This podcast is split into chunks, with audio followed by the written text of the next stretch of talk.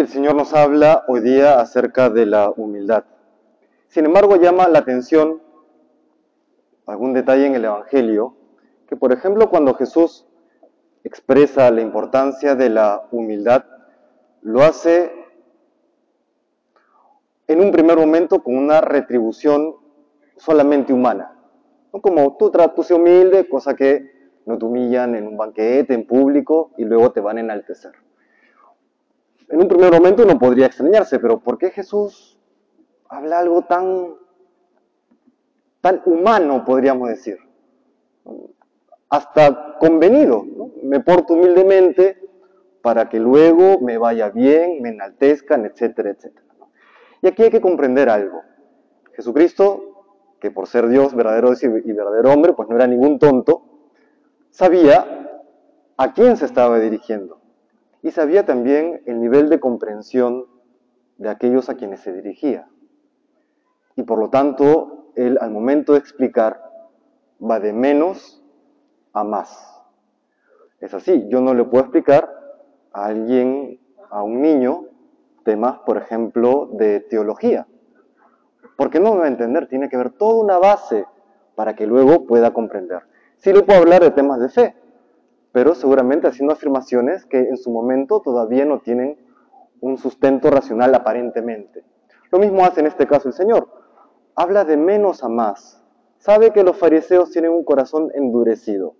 Y cuando tienen el corazón endurecido, su capacidad de comprender las realidades celestiales es todavía muy limitada. Por eso va de menos a más. Y podríamos decir que en el Evangelio habla acerca de tres grados de humildad que lo vamos a ver en el desarrollo de esta humildad. Lo primero que habría que decir en todo caso es, ¿qué es la humildad? Porque es un término hoy por hoy equívoco. Cuando vemos a alguien, por ejemplo, ve a una persona de bajos recursos, ah, una persona humilde, dicen algunos, ¿no? Pero ese ser humilde no, es una persona de bajos recursos. Puede tener una soberbia enorme y ser muy pobre.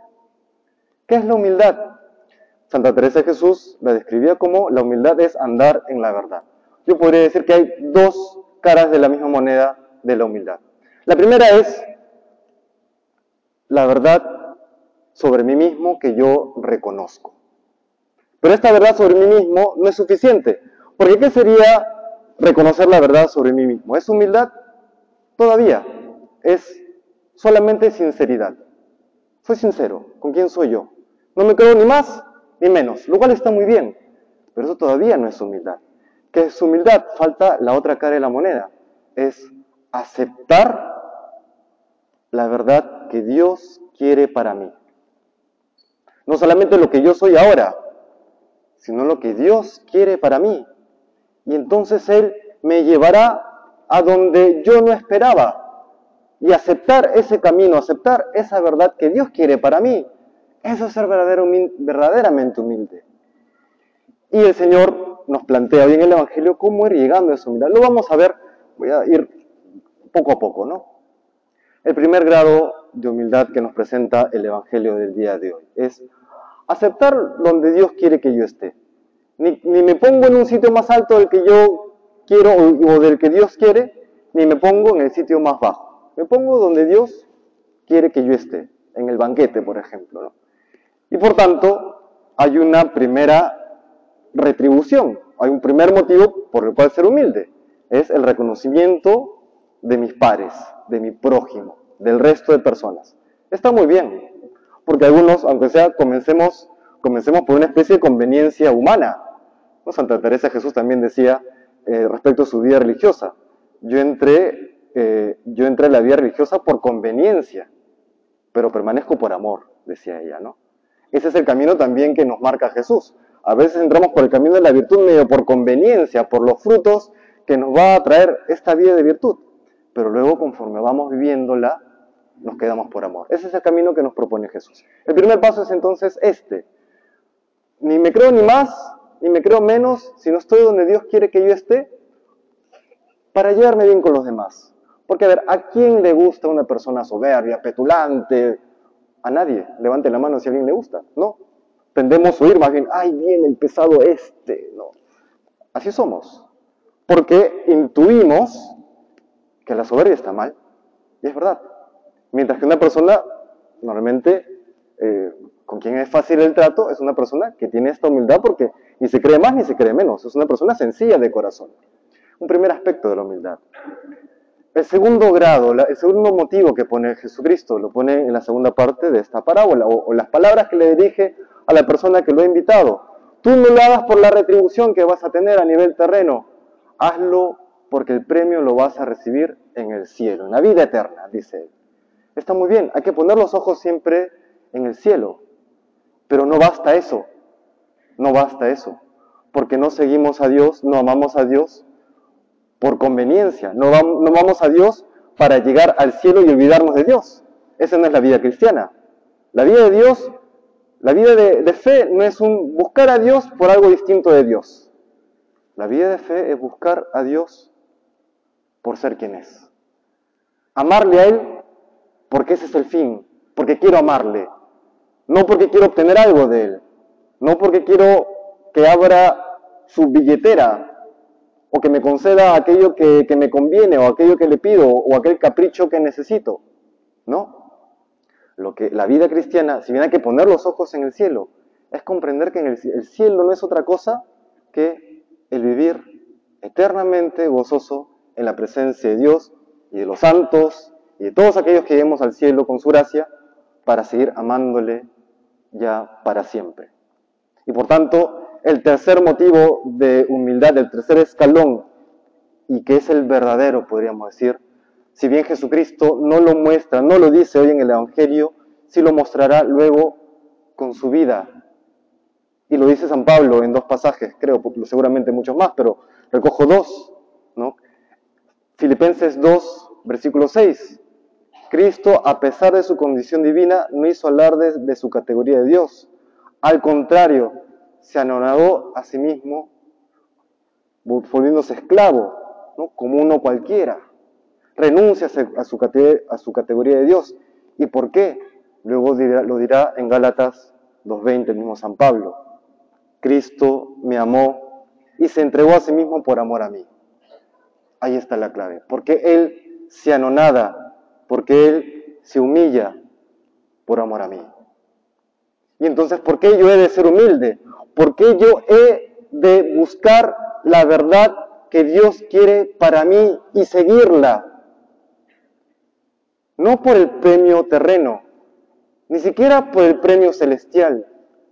Yo he de buscar la verdad que Dios quiere para mí por amor a Él.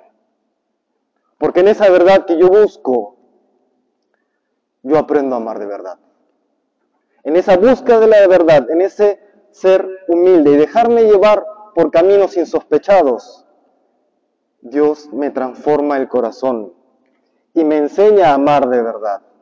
Y allí, en ese momento, en esa circunstancia, en esa búsqueda, yo encuentro la verdadera alegría.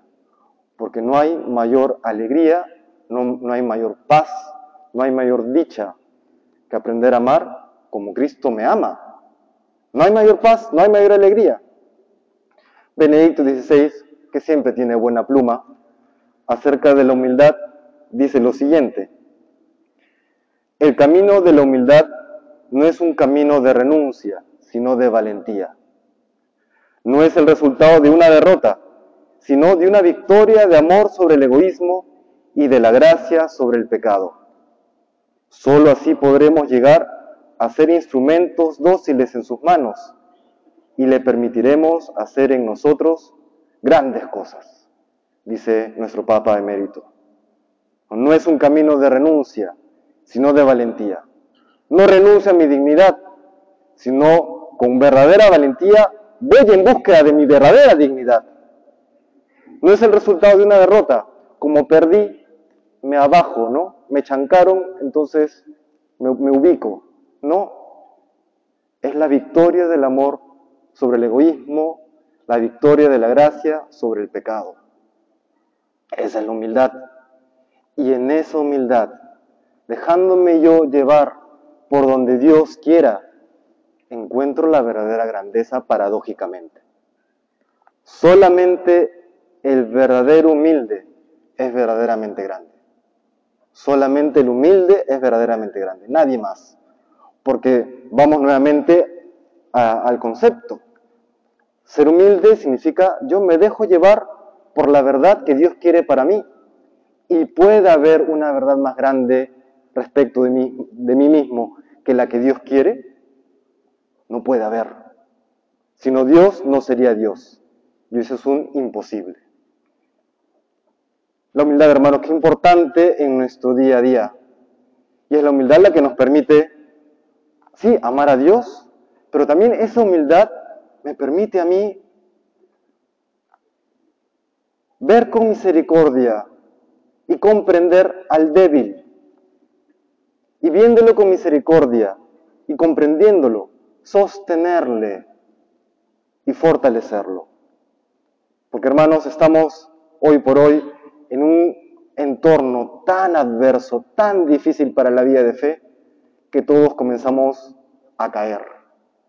Y entonces, si nos, si nos dedicamos a señalar a los demás, no quedará nadie vivo.